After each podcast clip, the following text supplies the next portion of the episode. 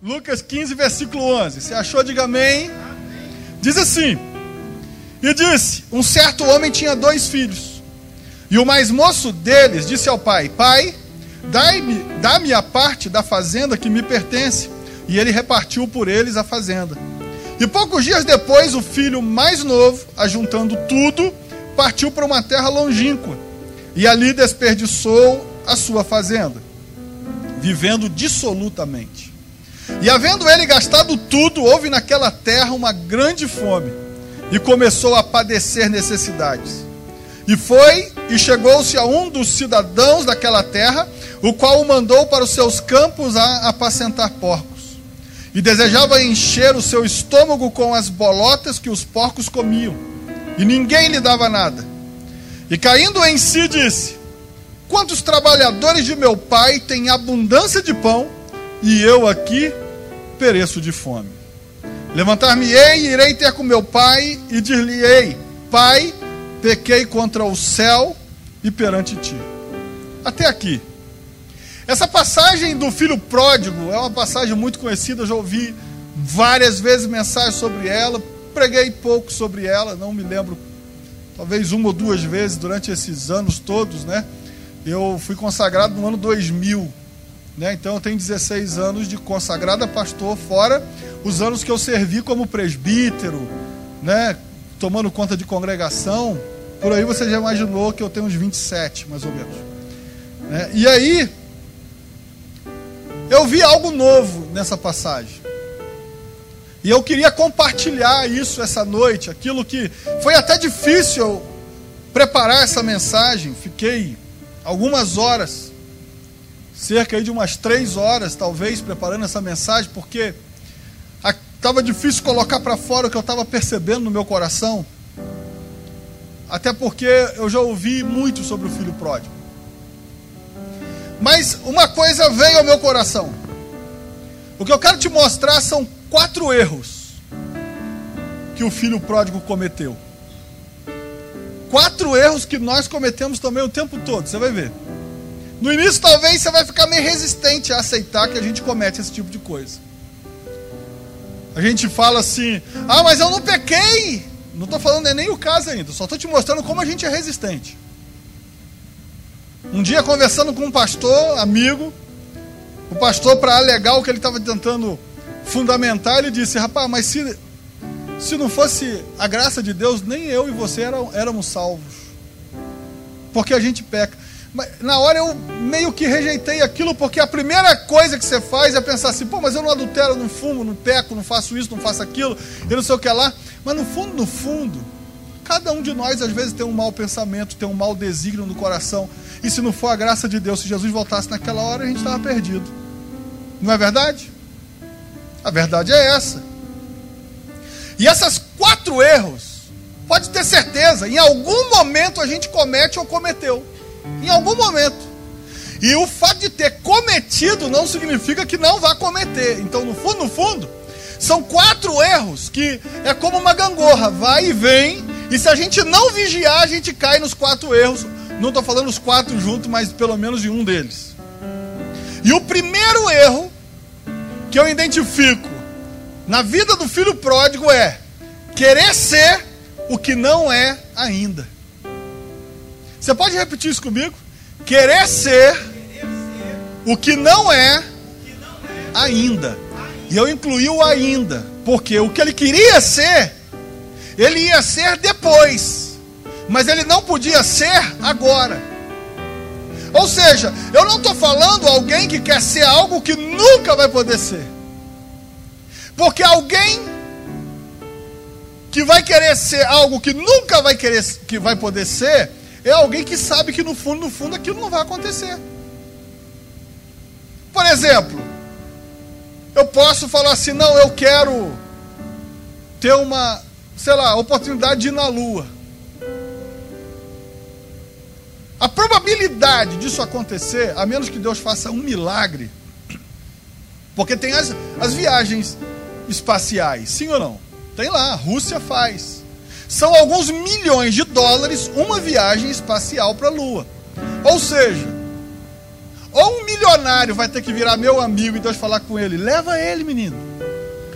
Agora, se isso não acontecer, é bem provável que eu não vou ter 5 milhões de dólares, ou 8 ou 10, eu não lembro de cabeça quanto custa, para ir ali na lua e voltar. Você está entendendo? Aliás, não sei nem se é ir na lua especificamente, é entrar em órbita. Não tenho nem certeza se é ir na lua especificamente. Mas preste atenção. Então existem coisas que não adianta. Eu, não adianta eu chegar aqui agora e falar, eu quero ser astronauta.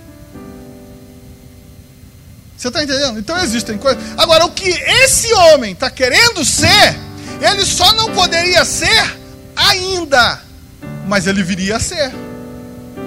Ou seja, quando eu olho para esse texto e eu vejo o filho pródigo, eu começo a perceber que ele está querendo ser aquilo que ele não é ainda, alguém que pode decidir a sua própria vida, alguém que já está independente financeiramente, como seu próprio pai.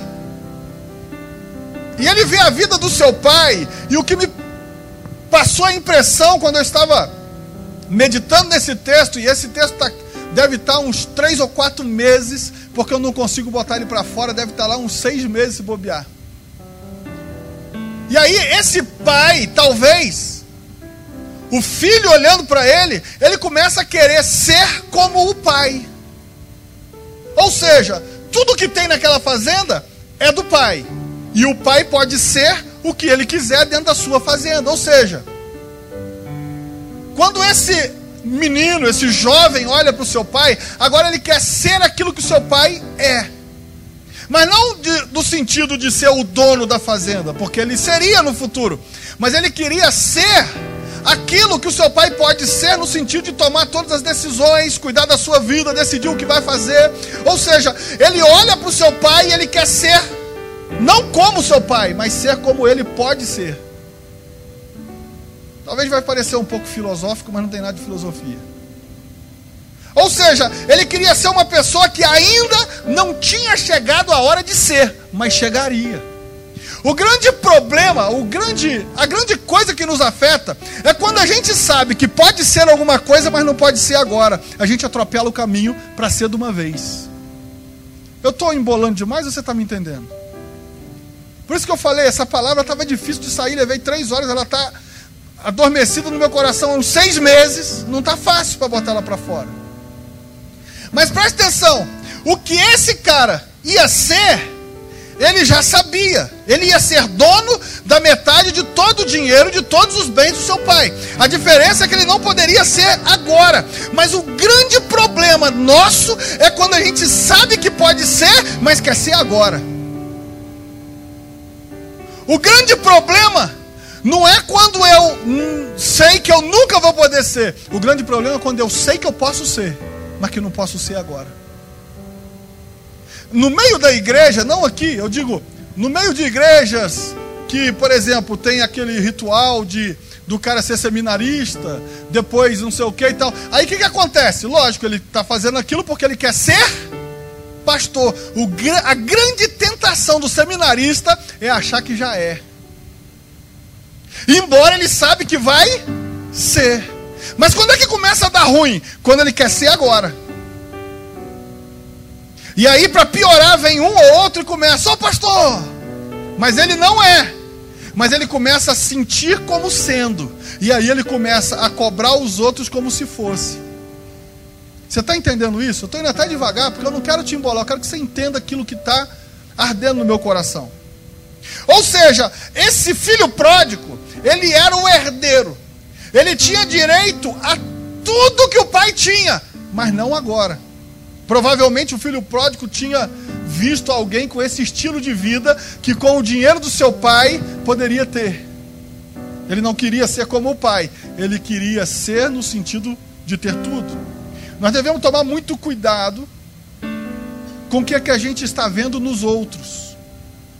É bom nós termos referenciais. Eu preciso de referenciais. Eu procuro bons referenciais. Um deles você conhece, o bispo JB, mas eu tenho outros referenciais. E eu vou olhando para esses referenciais e eu vou extraindo deles o que tem de melhor neles. Por quê? Porque nós precisamos, com os nossos olhos, enxergar referências que nos façam crescer e ir para aquele nível, você entende? A prova de que alguém chegou lá é a prova que dá para você chegar também. O pessimista vai olhar e dizer: já ocuparam o lugar. O otimista vai olhar e vai dizer: eu vou criar mais um lugar. Você está entendendo isso? O cara vai olhar e dizer: é possível. Até o primeiro homem pisar na lua, ninguém dizia que dava. Mas quando o primeiro chegou, vários foram.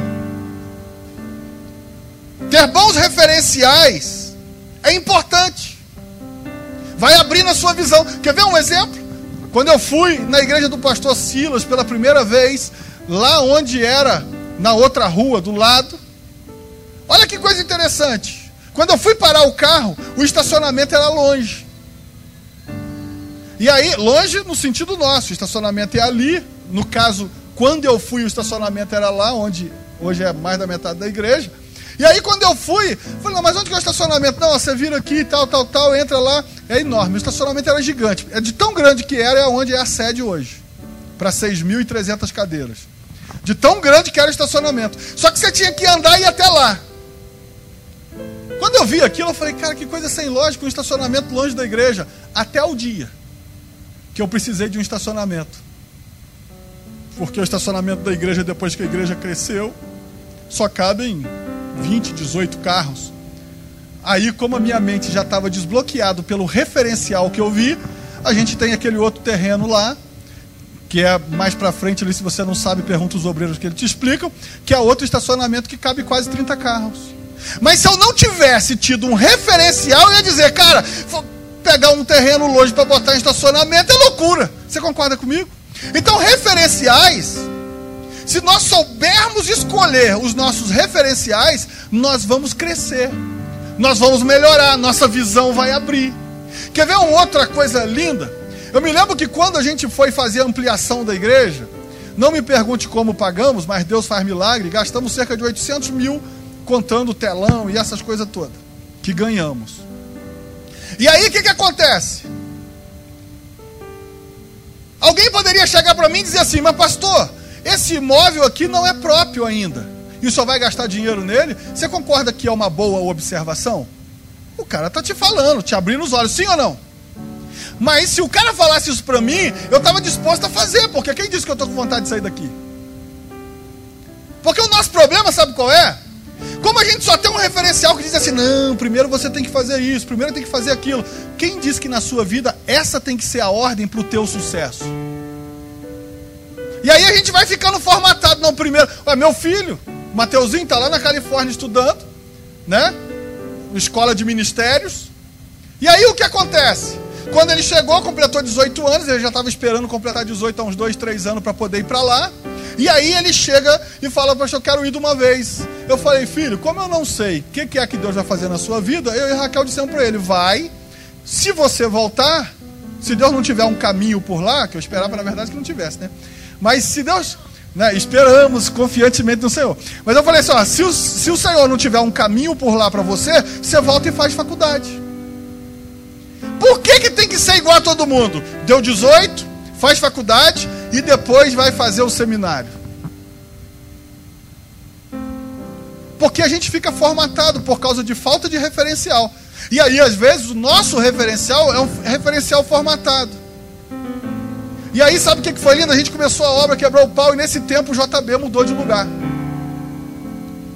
E aqui a gente estava fazendo e tal, e de repente ele pega um lugar para gastar, não sei se são 3, 4 milhões de reais que ele gastou lá, por um contrato de aluguel de 3 anos. Você acha que eu sou maluco? Aí você fala, não, meu pastor é meio doidinho. Gente, eu sou o mais ajuizado de todos. Com essa turma que eu ando, eu sou o mais normal.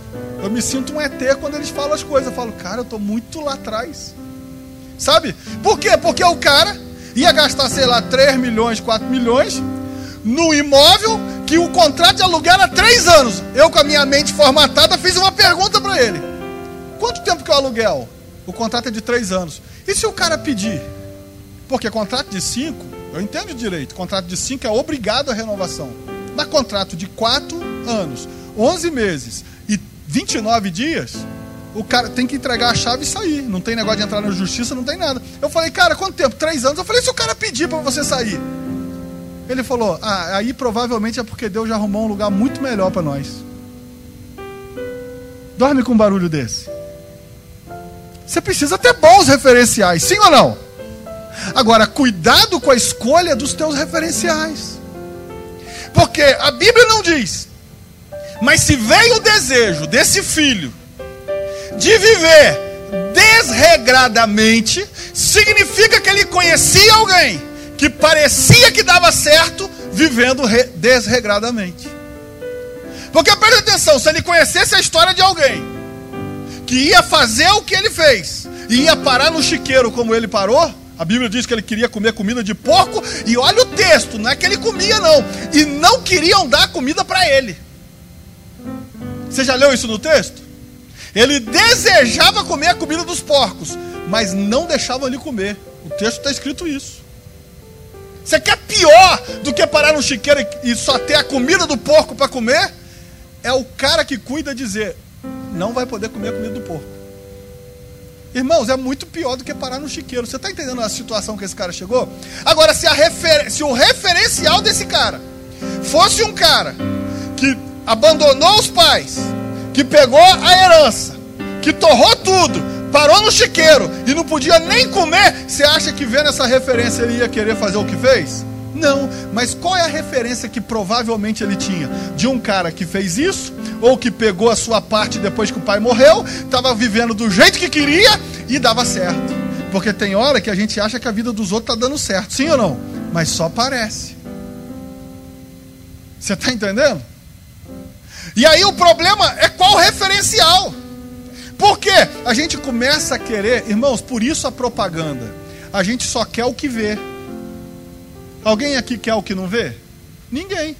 Por que, que você quer picanha? Passa lá, churrascaria, aquela coisa. De... Aliás, se eu fosse você, me levava hoje, deu vontade. Mas olha só, corta lá e tal. Por que, que a gente quer? Por causa disso. Porque precisa gerar em nós o desejo daquilo dali. Então, esse filho pródigo provavelmente quis ser o que não podia ser agora por causa da, do, da, por causa da pessoa para quem ele estava olhando. Que parecia que era alguém que estava dando certo. Eu vou te mostrar para não parecer que eu estou pegando um caso isolado na Bíblia. Outro que quis ser o que não podia ser. Gênesis 25, versículo 30. Gênesis 25, versículo 30 diz assim: E disse Esaú a Jacó: Deixa-me, peço-te, comer desse guisado vermelho, porque estou cansado. Por isso se chamou o seu nome Edom. Então disse Jacó: Vende-me hoje a tua primogenitura. E disse Esaú: Eis que estou a ponto de morrer, e para que me servirá logo a primogenitura? Mas, meu irmão, preste atenção numa coisa. Para ser, eu não estou falando ter, para ser primogênito, só tem um jeito de ser. Qual é? Nascer primeiro. Para ser primogênito, você tem que ser o primeiro a nascer na casa do seu pai. Porque senão, você nunca será o primogênito. Você está entendendo isso? Diga amém. Agora eu te pergunto uma coisa, escute o que eu vou te dizer, porque essa mensagem tem que ter raciocínio. Essa mensagem não adianta só você ouvir, você tem que raciocinar comigo para você entender o que Deus está querendo nos dizer. Olha só, o cara chegou cansado da, do, da, do trabalho da caça, não conseguiu caçar nada. Aí o Jacó vira para ele e fala: você quer comer disso aqui? Então, primeiro, me vende seu direito de primogenitura. Você acha, vamos pensar, é raciocínio, que ele decidiu ser primogênito agora, para tirar essa ideia? Não, eu te vendo, me dá tua primogenitura.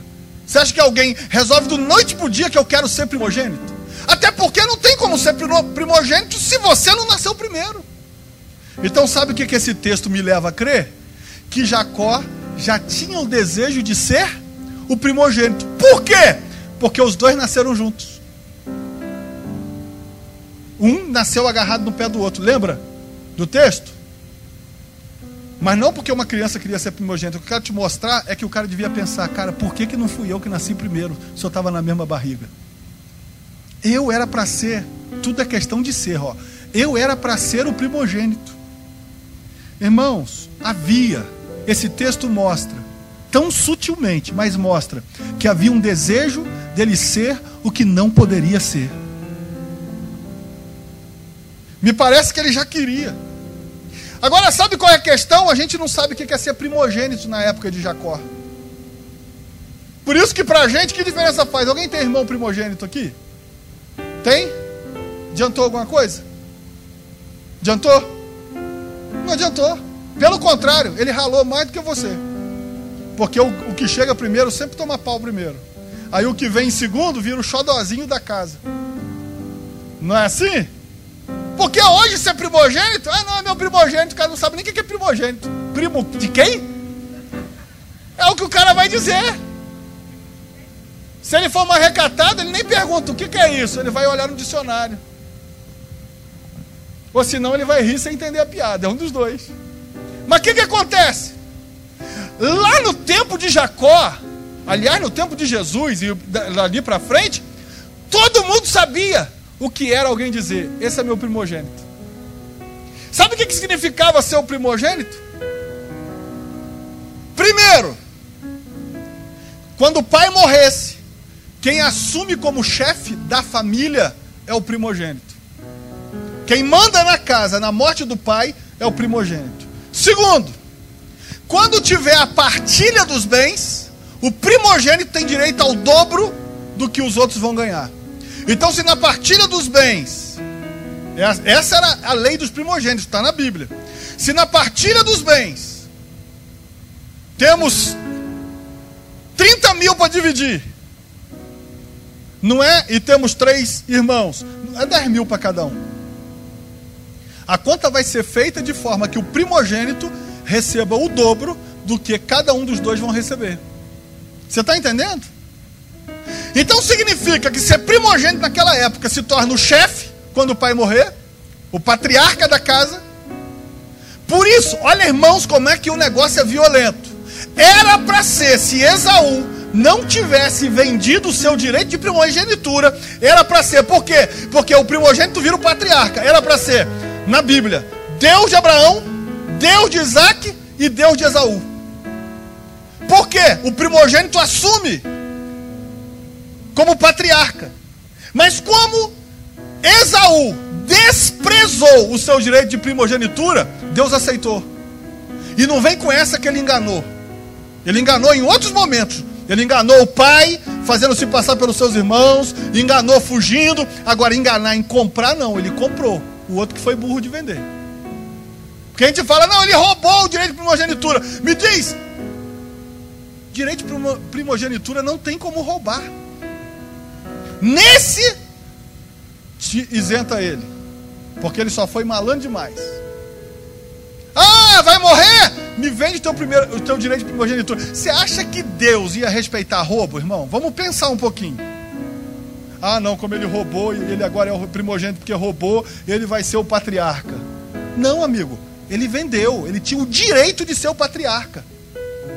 Então, olha o que, que era ser o primogênito. Deus de Abraão Deus de Isaac e Deus de Esaú. Por que, que não é Deus de Esaú?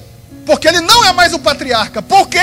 Porque para ser o patriarca precisava ser o primogênito. Então agora, Deus de Abraão, Deus de Isaac e Deus de Jacó. Você entendeu o que é ser primogênito? Você entendeu agora por que alguém queria ser primogênito? Outra coisa, se você olhar em Êxodo 22, versículo 29, lê em casa. A Bíblia diz: Todo primogênito pertence ao Senhor. Você entendeu isso? A Bíblia diz assim: todo primogênito é do Senhor.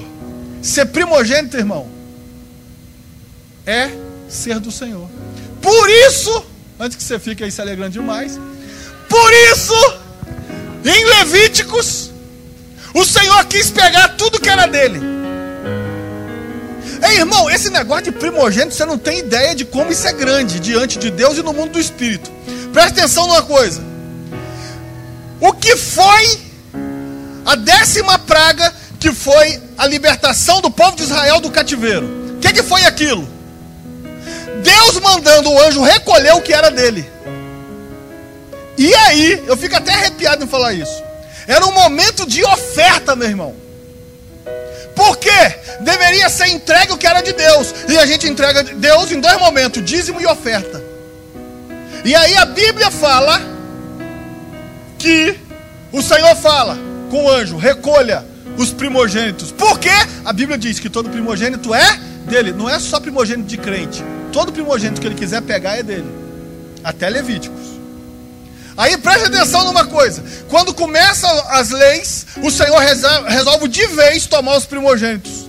Mas agora não. E por quê? Olha que lindo. Por que, que os filhos primogênitos dos israelitas não morreram? Porque eles ofereceram o carneiro no lugar do primogênito. Se os egípcios descobrissem o segredo, era só entregar ao Senhor uma, um cordeiro no lugar do primogênito e não ia morrer um filho egípcio. Você está entendendo o que, que é ser primogênito? E aí, lá em Levíticos, o Senhor fala assim: Para mim será separada a tribo de Levi pelos primogênitos. Os levitas, e não é levita cantor, não, que para com isso, que isso aí é falta de Bíblia. Chamar levita de cantor é quem não conhece Bíblia. Ou ainda não chegou nessa parte. Por quê? Levita é a tribo de Levi. O cara que nasceu na tribo de Levi é levita. E não quer dizer que canta, ok? Porque os levitas trabalhavam no templo, trabalhava na porta, limpava o sacrifício que era feito, aquela sujeira toda, era levita que limpava, mas não, levita hoje é só cantar. Levita tem que pegar na vassoura no templo. Você está entendendo, irmão? Levita. Se a gente tivesse no Antigo Testamento, a igreja não tinha zelador. Quem limpava eram os levitas. Porque só eles, vamos botar os levitas todos aí, ó. Os levitas modernos. Presta atenção. Isso era ser levita, irmão. Vai olhar na Bíblia. Poucos eram cantores, se olhar proporcionalmente nas funções dos levitas. Tinha que carregar a tenda, porque a tenda armava e desarmava. Tinha que carregar. Quem é que carregava? A tribo de Levi, os levitas. Vai ter que armar. Quem é que armava? Os levitas. Vai ter que limpar. Os porteiros, os levitas. E lá no final, os cantores, os levitas. Mas a galera só gravou os cantores. E aí a Bíblia diz que a casa de Levi, ou seja, a tribo de Levi, foi separado para o Senhor no lugar dos primogênitos. Só que a Bíblia vai dizer nesse texto que na hora que vai contar os primogênitos, tem mais primogênito do que levita mais primogênito do que pessoas que nasceram na tribo de Levi. Aí o que é que Deus manda fazer? Uma oferta, um sacrifício, para quê? Para que os outros também estivessem cobertos. Você está entendendo o que é ser levita? O que é ser primogênito naquela época? Quer ver uma quarta coisa que era direito do primogênito? Se o cara é rei, quem assume o trono? O primogênito. O primogênito é o herdeiro legal, é a sucessão legal do rei. Então preste atenção: o que, que era ser primogênito?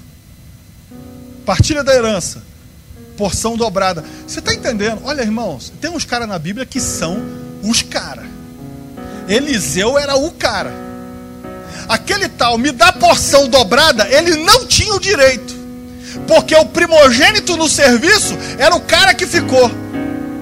Aquele cara tinha o direito legal de receber o dobro da unção. Por quê? Para receber dobro tem que ser primogênito.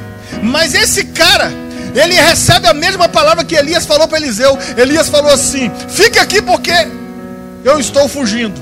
Foi na hora da Jezabel. Aí a Bíblia fala que o cara fica. De repente, no meio lá do seu tormento, a Bíblia fala que o, Senhor aparece para Elias e chama Elias e fala: Agora unge Eliseu no teu lugar. E aí Eliseu passa a ser o discípulo de Elias, passa a ser o servo de Elias. A Bíblia diz que um dia, olha o que é ser servo de alguém. A Bíblia diz: o que, a quem você serve vai dar autoridade sobre a sua vida. No mundo do espírito é assim: a quem você serve dá autoridade. Por isso que nós devemos servir ao Senhor. Porque preste atenção numa coisa: quando o rei de Israel, Eliseu não era conhecido ainda, mas quando o rei de Israel falou: tem algum profeta para poder consultar o Senhor? A resposta do outro rei: tem sim, um que deitava água nas mãos de Elias. Sabe o que era? Servo. ia lavar a mão, não tinha torneira. Era ele que ficava lá para Eliseu lavar a mão. E mais algumas coisas. Era o servo. Sabe o que, que deu autoridade para ele diante do rei? Não foi alguém falar que ele era profeta, foi dizer quem ele serviu. Sabe qual é o problema de hoje? A gente não quer servir ninguém. E muitas das vezes, se a gente servir, a gente não precisa ser nada, desde que a gente sirva a pessoa certa. É um princípio bíblico. E a gente olha, esse cara, Eliseu, era o segundo servo. Ele não era o primogênito da, da, do, do servir, mas o primeiro ouviu uma palavra: fique aqui que eu vou embora. O cara ficou. Quando Eliseu se torna ungido por Elias para ser o profeta, ele vai dizer quando vai ser tomado por Deus que ele sabia e vai dizer: Fica aqui porque o Senhor me enviou Gilgal. Fez igual fez com o outro. O que, que foi que Eliseu falou?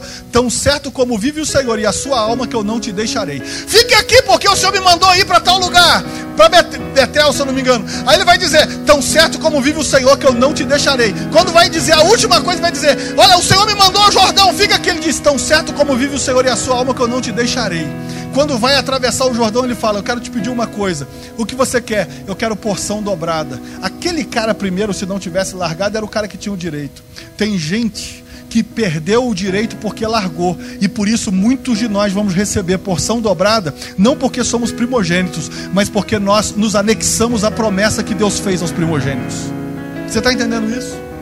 Tem coisa que você não vai receber porque é direito seu é porque você permaneceu até o fim, e aí você vai ter direito à porção dobrada. Isso é ser primogênito. Agora você entendeu por que Jacó sonhava em ser o primogênito? Por isso, na hora que Esaú está chegando, e ele fala: Eu estou ponto de morrer, me dá comida, ele diz: Primeiro me vende. Aquela ideia não saiu na hora, não, irmão. Nada me tira da cabeça, é só você pensar que esse cara já queria ser desde pequeno o primogênito, ele sabia que metade, que os bens de Isaac iam ser divididos, mas o primogênito ia ficar com o dobro do que os outros irmãos ficassem. Ele sabia que quando seu pai morresse, Isaac, ele sabia que o patriarca seria o primogênito, ele sabia disso tudo. E aí, sabe o que acontece? Ele quer ser o que ele não pode ser. E aí, meu irmão, tem um probleminha.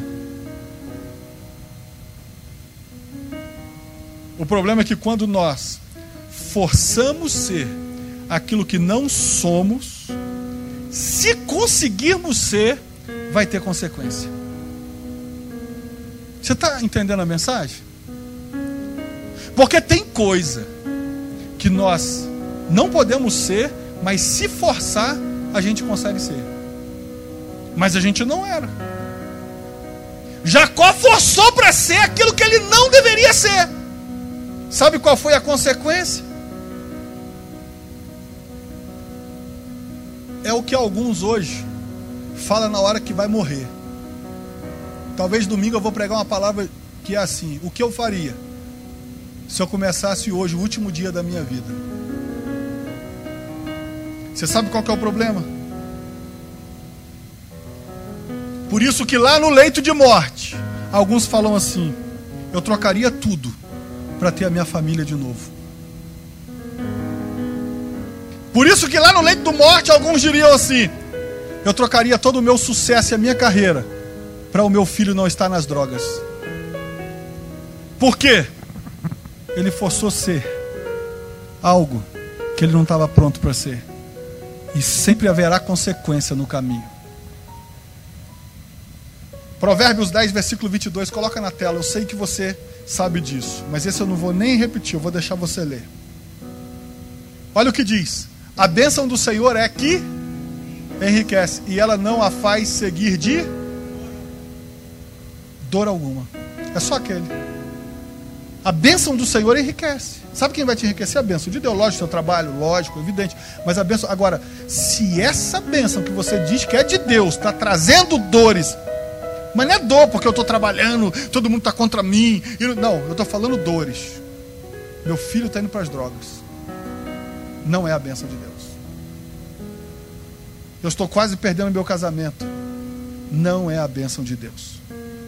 Porque Provérbios diz: a bênção do Senhor enriquece sim, mas não acrescenta dores. A bênção de Deus não vai nos fazer nos arrependermos nos últimos dias e dizer eu faria diferente. Pelo contrário, a bênção de Deus vai fazer como Paulo: combati o bom combate, guardei no meu coração, concluí a carreira, guardei a fé, fiz tudo o que tinha para fazer. Você está entendendo? É assim que a gente tem que morrer. A gente pode até dizer: se desse tempo eu faria mais, mas eu fiz. Todas as vezes que nos tornarmos o que não somos, haverão consequências. Algumas consequências de Jacó se tornou o primogênito? Sim. Deus respeitou? Respeitou. Só tem um detalhe: perdeu o convívio familiar. Porque quando a gente se torna o que não é para ser, vai ter consequência. Sabe o que Jacó teve que fazer? Fugir. Perdeu o convívio com o pai, com a mãe, com os irmãos, com os seus amigos, com tudo. Vai parar lá na casa de Labão. Outra consequência de Jacó, daquele dia, nunca mais viu a sua mãe. Ela morreu sem ele ver ela ser enterrada. Você acha que valeu a pena ser o primogênito? Outra consequência, viveu décadas da sua vida debaixo de uma sentença de morte. Porque Esaú falou: assim que o papai morrer, eu mato ele. Você acha que porque Jacó não podia voltar para casa? Você acha que porque depois de tanto tempo cansado de fugir, já agora casado com Raquel e com Lia, tendo todos os filhos, inclusive o fruto que foi o último, que foi José. Não, é, foi José. Inclusive o seu último filho. Ele fala: Eu vou voltar. Mas ele prepara presentes para aplacar o coração do seu irmão. Por quê? Ele sabia que ele estava jurado de morte décadas depois. Você sabe o que é um cara viver achando que vai ser morto? Porque a casa de Labão, Esaú também conhecia, tá? Era só, ele devia pensar assim: se Esaú chegar aqui agora. Você sabe o que é você ver a sua, filha, a sua esposa grávida e pensar: será que vai dar tempo antes do meu irmão me matar? Ver o meu filho? É isso aí que é viver uma sentença de morte. Eu me lembro uma vez, meu pai é pastor há 50 anos. E eu me lembro quando a gente morava em Juiz de Fora. Ele excluiu um presbítero da igreja. O presbítero processou meu pai. Lógico, perdeu na justiça. Como não tinha mais o que fazer, falou: Eu vou te matar. Qual era o medo do meu pai? Eu tinha 6, 7 anos de idade. A minha irmã tinha 8 ou 9. O medo do meu pai. Hoje eu entendo. Ele descia do fusquinha dele para abrir a garagem e ficava antes olhando para o lado. Porque qual era o medo dele? O cara dar um tiro e pegar na gente. Isso é viver ameaçado de morte. Como a gente não é ameaçado de morte nem vai ser no nome de Jesus, a gente não sabe o que é ter aquilo que eu quero ser, mas não poder usufruir, por quê? Estou ameaçado de morte. Quer ver outra consequência? Passou décadas fora da sua terra, a terra que ele tinha direito de ficar. Existem coisas, olha, grave o que eu vou te dizer nessa mensagem. Existem coisas que Deus não nos deixa ser, porque a gente não tem estrutura para ser. Não é porque você é fraco, incapaz, é porque nós não fomos projetados por Deus para ser aquilo. Se eu tentar ser o pastor Silas, irmão, eu vou infartar. Você está entendendo? E talvez a Raquel vai antes de mim. Porque até a esposa dele tem que ter sido preparada por Deus para ser esposa dele. Você entende isso? Até os filhos deles, dele tem que ter sido preparado por Deus para ser o filho dele. Por quê? Porque não suportaria o que aquela família tem que suportar. Porque é muito bonito ver o pastor Silas na TV, na Band e tal, o cara famoso e tal, mas vai passar o que ele passa. Vai ver quantas vezes já deram tiro no carro dele. Você sabe, não é questão de capacidade, é que Deus não nos projetou para ser aquilo. Agora tem um detalhe: se você forçar, você vai ser. Jacó não foi projetado para ser o primogênito, forçou até conseguir ser, mas pagou o preço de ser. Existem bênçãos que, se Deus nos desse, nos mataria. Deus deu a cada um seu desígnio, a sua missão. E eu ensinei isso a quintas passada. Missão te escolhe, não é você que escolhe ela. O grande desafio da nossa vida é nós descobrirmos quem nós somos em Deus. Todas as vezes que nos tornamos o que não somos, nós vamos ter mais dificuldade para caminhar do que teríamos. Sempre haverá consequência se nos tornarmos quem não somos. Houve um tempo na minha vida que, sabe qual era o meu sonho? Ministerial. O meu sonho ministerial era ser pastor evangelista. Sabe o que é pastor evangelista? Pastor itinerante, sabe o que é? É esse que ficam pregando. Ele não tem a igreja dele. Ele fica pregando em tudo quanto é igreja. Meu sonho era ser esse. E eu forcei para ser. Graças a Deus não deu certo. Porque hoje eu descobri que o meu chamado é para ser pastor local, cuidar de você. Vê se me dá menos trabalho, mas é cuidar de você. Você entende? Esse é meu chamado. E eu ficava. E qual que é o problema da gente querer ser o que não foi chamado para ser? Fica frustrado. Frustra. A gente tenta todos os meios e aí se decepciona porque não deu certo. Tentar se tornar o que você não é te cansa, irmão. Te frustra. Arranca a tua alegria.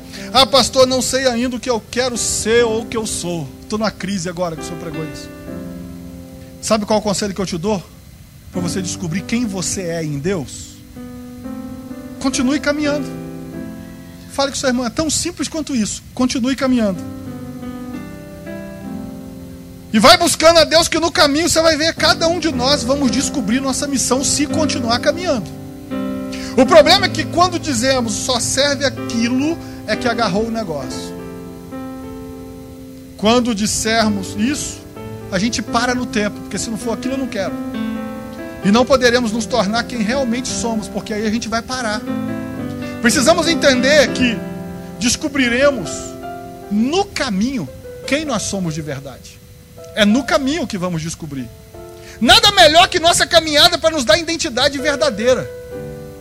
Você pode achar que você é, mas a sua identidade verdadeira aparece no caminho. Irmão, não tente adivinhar quem você é agora. Você já pode saber uma parte do que você é, mas Deus tem mais. Continue caminhando. E no caminho nós vamos descobrir. Olhe para Davi. Quem era Davi? Se ele falasse e a gente perguntasse ele, ele ia dizer: Eu sou pastor de ovelhas, cuido das ovelhas do meu pai. Se Deus fosse falar, você é isso agora. Mas você vai ser outra coisa. Mas um dia cruza no caminho de Davi. Davi está caminhando. O pai dele chega e fala: oh, você é o pastorzinho, mas hoje eu preciso que você seja office boy. Amigo, qual que é o nosso problema? A gente não quer ser coisas que a gente acha que não é.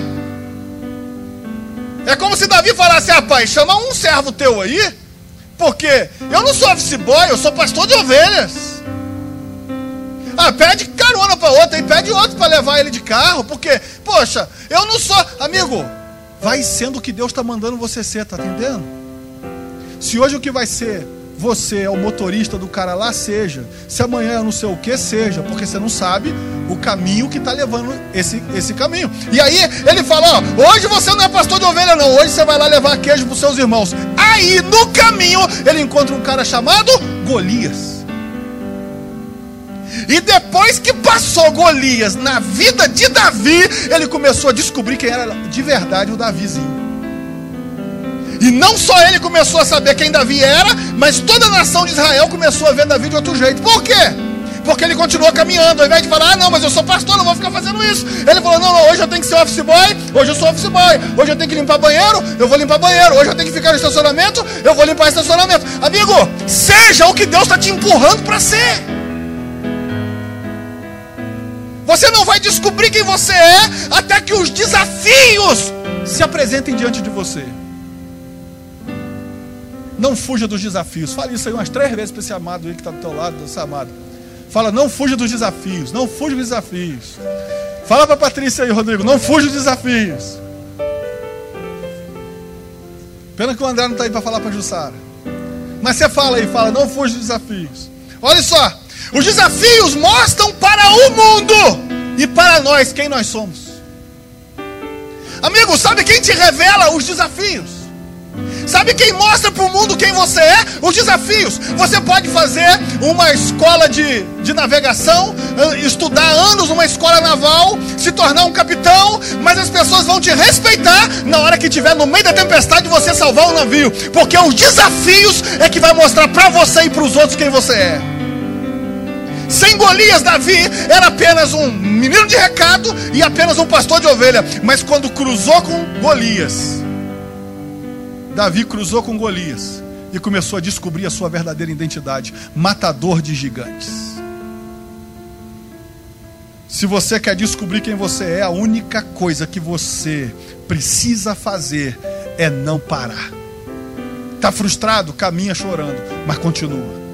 Está decepcionado? Se decepcione mais ainda, só não para. Fala que seu irmão está proibido de parar. Ó, hoje a Patrícia deu a palavra de oferta. Eu achei até que ela não ia me devolver o microfone para falar a verdade. Que engatou aqui, uma primeira, trocou para a segunda, acho que o carro era automático e agarrou na oitava. Mas presta atenção. Você acha que ela queria estar tá aqui? Vamos combinar. Queria, Patrícia? A gente te escala quinta-feira que vem de novo. Não queria. Outra pergunta: você acha que foi fácil para ela? Foi fácil? Moleza. Amigo, cada desafio vencido revela o caminho da nossa verdadeira identidade em Deus.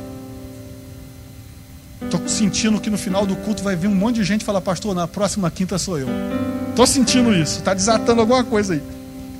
Amigo, não faça o que você quer, faça o que te chamaram para fazer. Fale com o seu irmão, faça o que te chamaram para fazer. Você vai descobrir a sua identidade não é quando você faz o que você quer, é quando você faz o que te chamaram para fazer. Por quê? Porque você não pode fugir do desafio. Deus pode usar pessoas para nos empurrar para descobrirmos a nossa identidade. Você está entendendo isso, irmão?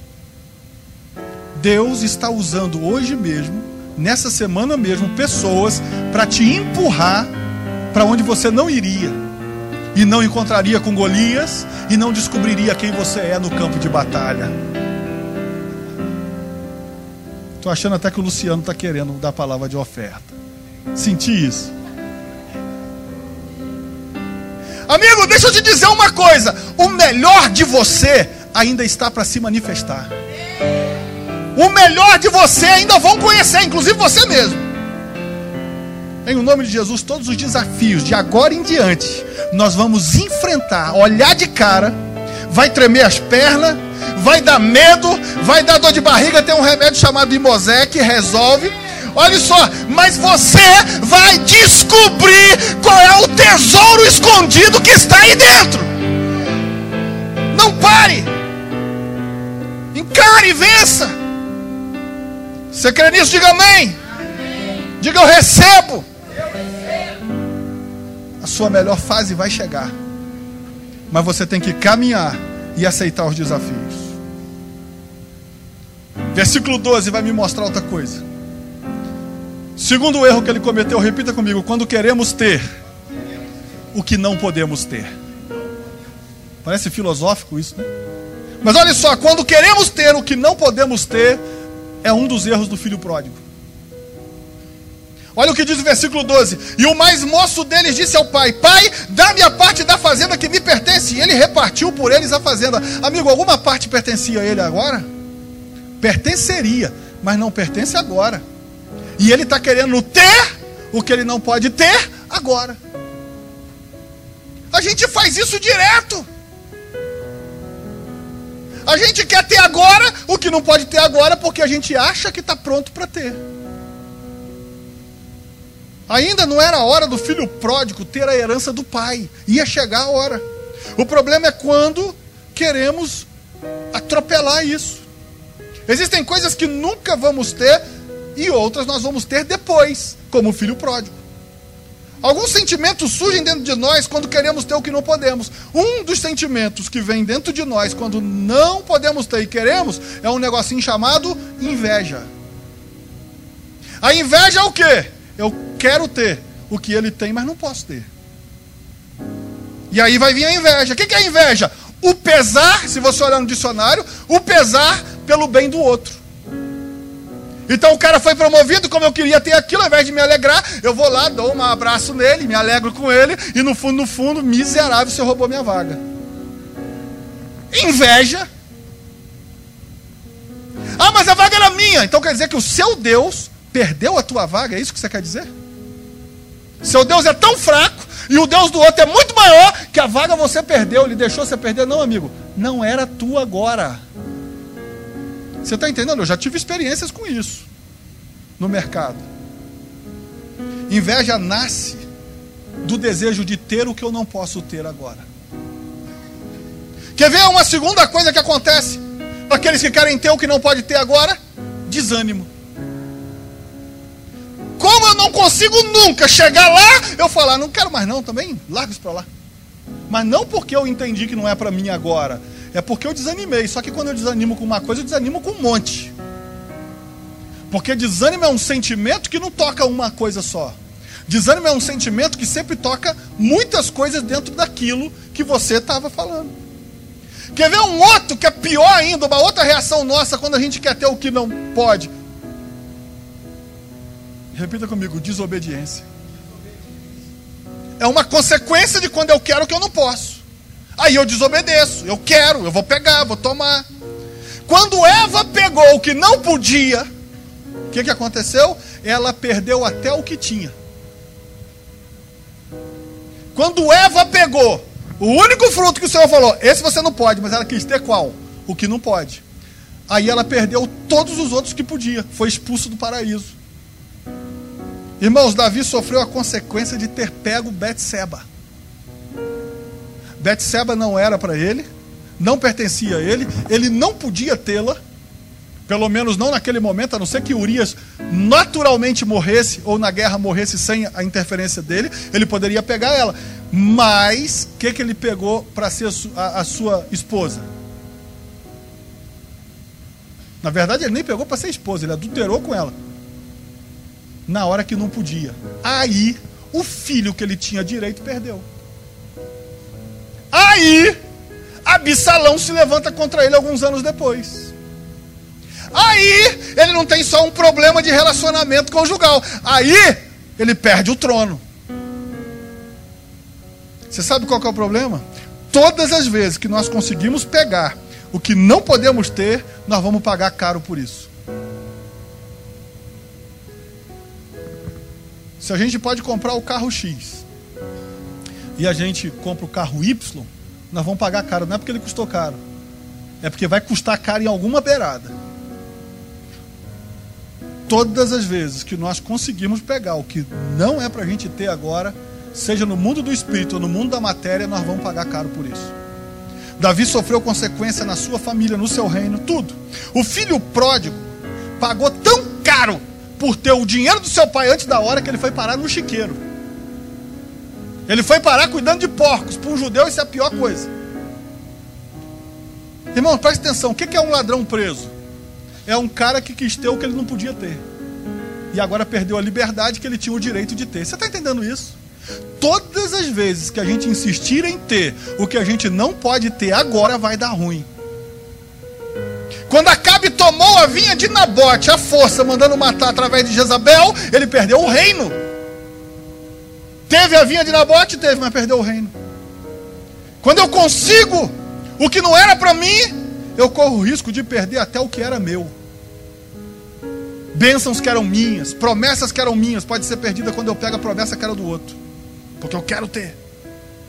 O futuro original para o filho pródigo não era um chiqueiro, era a herança da casa do seu pai. Todas as vezes vai haver consequência. Mas nem sempre não podemos ter pelo motivo de não ser para nós. Algumas vezes nós não podemos ter, por quê? Ficamos com preguiça de nos capacitar para ter. Tem essa parte também, porque senão a gente fala, não, é porque não era para mim, já viu essa coisa? Não, é porque você não se preparou, por isso que você não passou na prova, era para você sim. A vaga era para você sim. O emprego era para você sim, mas você não se capacitou. O outro tem mais capacidade, porque fez um curso de sei lá o quê, e agora ele foi escolhido. Era para você sim, você não se capacitou. Então, não vem com esse discursinho também dizendo que, ah, eu, se eu não conseguir, não era para mim. Que aí fica fácil demais. Você concorda comigo? Tem hora que a gente não vai ter por um simples motivo. Porque Deus está nos protegendo, porque Ele sabe que aquilo vai afastar a gente dele. Às vezes a gente não vai ter por um único motivo, porque não está não tá percebendo que o tempo não é agora, só o tempo que está errado. Porque ter vai ter, mas o tempo é que está errado. Irmãos, cuidado com os seus desejos. Porque nossos desejos podem nos deixar muito mais distante do nosso futuro. Tem pessoas que abandonaram família por causa do que queriam ter. Mas não fala que abandonaram. O cara fala: não, eu vou lá, vou, vou para os Estados Unidos, eu vou ter dinheiro e depois eu volto e pego minha família. Quantos casos a gente conhece que nunca mais voltou? Quando a gente quiser ter, mas não fizer do jeito certo, vai ter consequência. Cuidado com o que você quer ter. Terceira coisa, versículo 13. Repita comigo assim: querer estar onde não devemos estar. Terceiro erro dele. Ele queria ir para uma terra longínqua. O versículo 13 diz: E poucos dias depois, ele primeiro recebeu a herança. Poucos dias depois, ajuntando tudo, partiu para uma terra longínqua. E ali desperdiçou a sua fazenda. A questão não é ter desperdiçado. A questão era querer estar aonde não podia estar. Vai ver se na terra de judeu tem porcos. Não tem. Porque judeu não pode nem comer porco. Quanto mais se ter contato com ele. É proibido. Ou seja, na terra que ele estava, não teria como acontecer o que aconteceu. Mas na terra que ele achava que era boa, tinha porco para acontecer isso. Precisamos entender que existem lugares que não são para nós. As pessoas podem ser gente boa, mas o lugar não é para gente. Você está entendendo isso? Existem ambientes que podem comprometer a nossa vida e a nossa história. Este versículo mostra um desejo do filho pródigo de estar numa terra que ele tem lá como a tal terra, que a Bíblia não diz qual é. Só que foi justamente a tal terra dos sonhos que levou ele para o chiqueiro. Se não entendermos nosso lugar, nunca estaremos onde Deus quer que a gente esteja, que, que a gente quer que a gente esteja. Agora cuidado. Existem terras que não são para nós mas a gente vai conseguir entrar nelas. Esse é o perigo. Porque se a gente não conseguisse entrar nas terras que não são para a gente, a gente nunca entraria numa furada, sim ou não? Mas o problema que a história do filho pródigo mostra que o terceiro erro dele levou ele para uma terra e ele conseguiu entrar na terra. Você está entendendo? Pergunta os caras que se separaram da esposa porque estão nos Estados Unidos, quantas vezes tentou visto? Tentou até conseguir. E não estou falando para você não tentar, vê se você me entende. Mas o que eu estou falando, pergunta a eles quantas vezes eles, eles tentaram até conseguir. A questão é: valeu a pena? Esse é o problema. Nem todos os lugares que não podemos estar vão ter portas fechadas para nós. Tem lugares que a gente não pode estar e a porta vai estar reganhada para a gente entrar. E se não entendermos qual lugar podemos ficar, nós vamos entrar em lugares que vão nos destruir. Repita comigo uma palavra chamada discernimento. A igreja do Senhor, eu, você, todo mundo está precisando de orar a Deus pedindo discernimento. Discernimento é justamente essa, essa capacidade de Deus de falar: está aberto, mas ali eu não posso. Discernir. Deus não fechou o caminho que levava a Eva até a árvore do conhecimento do bem e do mal. E ela conseguiu chegar lá. Esse é o problema. O fato da porta estar aberta não significa que eu possa entrar nela. E quando eu quero estar aonde eu não posso estar, o diabo vai dar um jeito de abrir a porta para mim. O fato de você conseguir chegar a um determinado lugar não significa que é para estar lá. Não, Deus teria bloqueado o caminho. Não bloqueou o caminho de Eva. Não bloqueou o caminho do filho pródigo. Não fez nada disso. Não bloqueou o caminho de Abraão quando ele quis ir para o Egito e pagou por isso. Olha qual o problema de estar no lugar errado. Gênesis 13, versículo 10. Olha só o que, que diz. E levantou Ló os seus olhos e viu toda. É, Gênesis 13, versículo 10. E levantou Ló os seus olhos e viu toda a campina do Jordão, que era toda bem regada antes do Senhor destruir Sodoma e Gomorra. E era como o jardim do Senhor. Era como, mas não era. Como a terra do Egito, quando se entra em Zoar. Parece uma terra maravilhosa, igual o filho pródigo.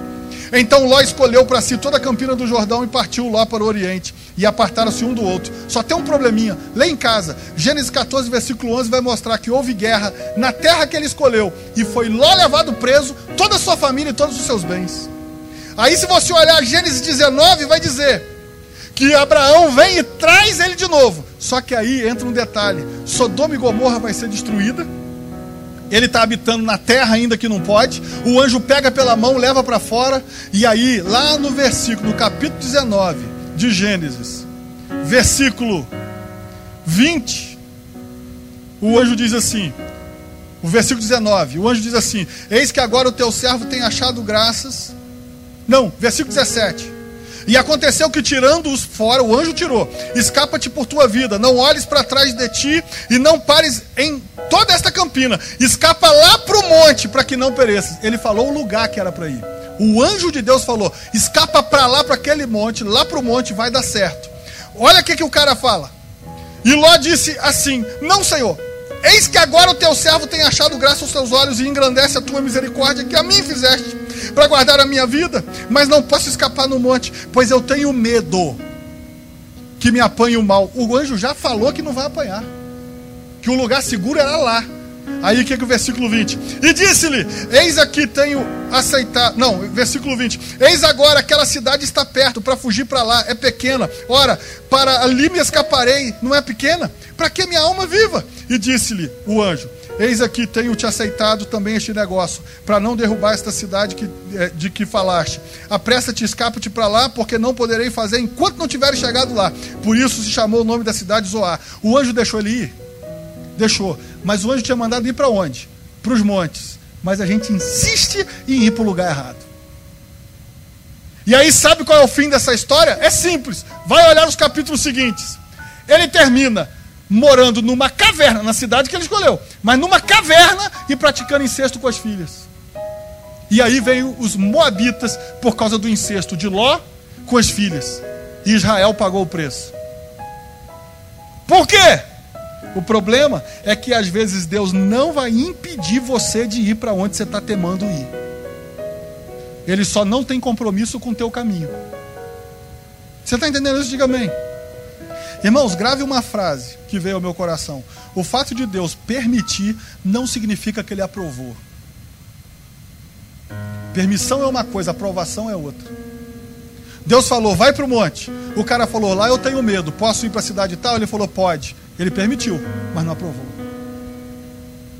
A bênção estava no monte, não aonde o cara escolheu. A bênção está no lugar que Deus escolhe. Ah, porque o Senhor permitiu ir para lá? Porque você não é um robô teleguiado que vai fazer o que Deus está mandando agora. Você tem a escolha de fazer ou não. Deus não fica contendendo com o homem. Ah, tem que ir para lá, tem que ir para lá. Não, você quer ir para lá? Ok, eu já te falei porque o caminho é esse aqui. Tem coisa que já está escrito na Bíblia que você não deve estar. Está lá na Bíblia, um monte de lugar que você não deve estar. Se você insistir, ele vai deixar. Ele nos mostra o caminho, você segue o que quiser. E Isaías tem uma promessa de Deus. Isaías capítulo 1, 19 vai dizer: Se quiserdes e me ouvirdes, comereis o melhor dessa terra. Repita comigo: se quiser e ouvir. Ou seja, não basta só querer. Tem que, tem que querer, porque tem gente que não quer. Pastor, estou satisfeito. Pastor, já tem meu carrinho. Já tem minha casinha. Já dá para ir para Cabo Frio. Tá bom. Ok, você não quer, então você não vai entrar aqui. Agora, se você quer crescer, se você quer mais longe, tem que querer, mas tem que ouvir Deus. Aí ele está dizendo: se fizer esses dois, se quiser, porque se quiser eu vou batalhar, vou ralar, vou fazer, vou buscar Deus. E aí, não, e eu vou obedecer. Estou na igreja, estou buscando. Aí Deus está falando: aí eu vou te dar o melhor dessa terra. Mas não da terra que você escolheu, da terra que Ele te plantou. Não basta querer, tem que ouvir e obedecer. E aí a promessa se cumpre. Deus nos permite ir a qualquer ambiente, irmão. Até os que nós sabemos que não podemos ir. Ele só não vai garantir a sua bênção naquele ambiente. Jó, por escolher estar no caminho errado, termina a vida num desastre. Jó não, Ló. Deus não vai te impedir, mas o risco é seu. Existem lugares que sabemos que não é, então não vá. Lugares são ambientes, carregam atmosfera. Por isso que você vai no cemitério. E não é porque fazem macumba, e não. É porque a atmosfera que o cemitério carrega é uma atmosfera ruim. E por isso, seja qual for o amado que está sendo enterrado, o homem maior homem de Deus, o ambiente está impregnado por uma atmosfera de tristeza e angústia. Irmãos, ambientes não são isentos, ambientes carregam atmosferas. Você está entendendo isso? E aí você não sabe porque você ficou triste. Ah, pastor, não vou entrar ali porque o cara é macumbeiro. Não estou falando disso não. Aí é tu que tem que tomar vergonha, orar e jejuar e quebra o pau. Eu estou falando ambientes. Lugares nos fortalecem ou lugares nos enfraquecem. Reveja os lugares que você tem estado. Veja se o que te atinge não está procedendo daquele lugar que você não deveria estar. E a última coisa, o último erro dele. É um quase igual, mas um pouquinho diferente. Repita comigo a quarta coisa. Quando queremos sair do lugar que estamos quando queremos ser, quando queremos ter o que não podemos, quando queremos ir a um lugar que não é para nós. E agora, quando não importa para onde eu vou, o negócio é sair daqui. Quando nós queremos sair do lugar que estamos, devemos pensar se está na hora de sair. Não estou falando que não tem que sair. Você está entendendo isso? Diga bem. Outra coisa é isso: o filho pródigo ah, eu vou para uma terra longínqua. O meu negócio é sair de casa. Você entendeu a jogada do filho pródigo? O erro dele, o último que eu vou dizer agora, o lance dele não é para onde ia. O lance dele é o que ele ia levar, ou seja, tinha, o que ele ia ser, era ir para um lugar, desde que eu saia da casa do meu pai. Algumas pessoas são eternos inconformados, irmãos. Nada vai agradar, sempre vai estar ruim. Ele não consegue ver nada de bom em lugar nenhum. Todo lugar é ruim. Eu canso de ver, às vezes, isso até no mercado. Empresários que querem mudar de ramo só porque cansaram. Empregados que querem mudar de ramo só porque não aguenta mais o patrão. Não estou falando que a gente deve estagnar. Ei, acorda. Não estou falando, ah, você tem que morrer assim. Eu estou dizendo que devemos aprender a focar as coisas boas nos lugares que eu tenho que ficar hoje até que possamos ir para um lugar melhor. Você não precisa desvalorizar o lugar que você está para ser legítimo o seu direito de querer sair. Você está entendendo?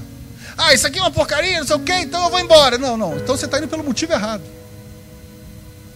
Você pode ter algo bom e querer algo melhor, não tem problema nenhum nisso. O problema é quando eu preciso colocar defeito para justificar a minha saída eu não aguento mais fulano, eu não aguento mais ciclano. Aí os meus fundamentos e os meus motivos estão errados.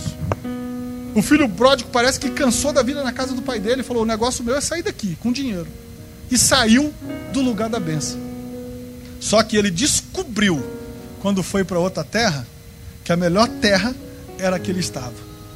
Só que esse filho pródigo teve a capacidade e a humildade de dizer: Eu vou voltar, vou pedir perdão ao meu pai, não vou pedir para me colocar no púlpito, não vou pedir para me dar meu cargo de chefia na empresa de novo, não vou pedir, só vou pedir ao meu pai uma coisa: me trata como qualquer um dos seus empregados. Só que quando ele voltou com o coração arrependido, o pai abriu o braço, mandou dar festa, mandou botar anel de filho de novo e falou: o que estava perdido se achou. Você sabe qual é o problema? Alguns tentam tanto mudar o que estão fazendo e descobre que o que estava fazendo era melhor do que está fazendo agora. E olha que eu estou te dizendo, eu creio, tem que avançar, tem que agora tem que ser pelo motivo certo. Não é porque você não aguenta mais. Porque o outro também você não vai aguentar mais. Você está entendendo isso? Se a gente souber os motivos certos, a gente não vai querer sair por sair. A questão que devemos pensar é: por que, que eu quero sair da onde eu estou? Se for só porque não aguento fulano, não sei se você vai ser tão feliz assim. Pode ser que seja. Quando saímos pelos motivos errados, as coisas erradas vão começar a acontecer. Às vezes, e eu quero concluir agora, alguns às vezes querem sair porque eu não aguento mais aquela fofoca. E aí descobre que a outra empresa é mais fofoqueira do que a que ele estava. Eu não aguento mais aquela intriga que estão fazendo lá onde eu moro. Aí descobre que os entregueiros estavam do outro lado. Tem horas que o diabo vai usar as situações para te empurrar para fora da tua terra. Você está entendendo, irmão? Já que ele não tem poder para te pegar e arrancar, ele usa as pessoas para te empurrar para fora. Você está entendendo essa mensagem? Diga amém. A Bíblia diz em Gênesis 26, versículo 1, que Isaac veio fome na terra de Abimeleque. Isaac estava. E aí ele vai pensar em ir para o Egito. O anjo para e diz assim: ó, aqui não tem comida, aqui não tem nada, mas fica aqui que eu vou te abençoar. A Bíblia fala que Isaac fica. E a única terra que deu fruto foi a de Isaac. Porque, meu irmão, a gente precisa entender. Às vezes a gente tem até um motivo justo. Mas a gente precisa entender se é a hora. Deus queria abençoar Isaac. Mas ali. A fome estava tentando empurrar Isaac para fora da terra que Deus queria que ele ficasse. Mas ele ficou. Irmão, na maioria das vezes a questão não é aonde você está, e sim com quem você está. Isaac, na terra de fome, com Deus tinha fartura. A questão é quem está conosco. Se ele saísse do lugar da bênção, Deus não daria a bênção a ele. Existem momentos que a bênção está sobre a pessoa, existem momentos que a bênção está sobre o lugar. Se a gente não conseguir discernir quando a benção está sobre mim, quando a benção está no lugar, eu perco o que está a benção. Vou te dar uma prova para não parecer que é um caso isolado. A benção estava com Abraão, ou seja, o lugar que Abraão estivesse, a benção estava com ele. O lugar seria abençoado. Quando Ló se afastou de Abraão, a bênção continuou na terra de Abraão. E o que, que aconteceu? Ló terminou a vida do jeito que estava. Por quê? Tem horas que a bênção está sobre mim, tem horas que a bênção está sobre o lugar. E se eu não tiver discernimento para entender que a bênção, que horas está sobre mim, que hora que está sobre o lugar, eu vou sair na hora errada. Se não entendermos isso, pode ser fatal. Amigo, todas as vezes que começarem a acontecer problemas para te empurrar para fora da tua terra, antes de fazer biquinho e sair batendo perninha e, e fazer beicinho e sair fora, pensa se não é o diabo que está te empurrando para fora. Tente refletir, se não é o reino das trevas que viu que a bênção está chegando e está querendo te empurrar. Ou você vai chegar à conclusão que aquele caminho realmente não tem nada a ver contigo. Se desse vazão aos motivos que Isaac tinha, ele tinha saído. Nosso grande desafio é ficar no lugar certo. Esse é o grande desafio. Pastor, como é que faz isso? Ficando no lugar certo. E qual é o lugar certo? Amigo, vai orar. Vai orar. Precisamos ver se esta insatisfação vem do diabo ou de Deus. Às vezes, lugares são cruciais para o nosso futuro. Se você tirar o peixe da água, ele vai morrer, porque o lugar dele é na água. Querer sair do lugar certo não é o problema. Ah, eu quero sair. O problema é quando a gente sai do lugar certo. Enquanto o filho pródigo só queria sair, estava tudo certo. O problema foi quando ele saiu. Irmãos, controle seus pensamentos senão seus pensamentos vão controlar você. Ah, ninguém gosta de mim aqui, eu vou embora. Ok, deixe os seus pensamentos controlar você. O filho pródigo deve ter pensado tanto nisso que acabou realmente saindo de casa. Cuidado para você não sair do lugar da benção.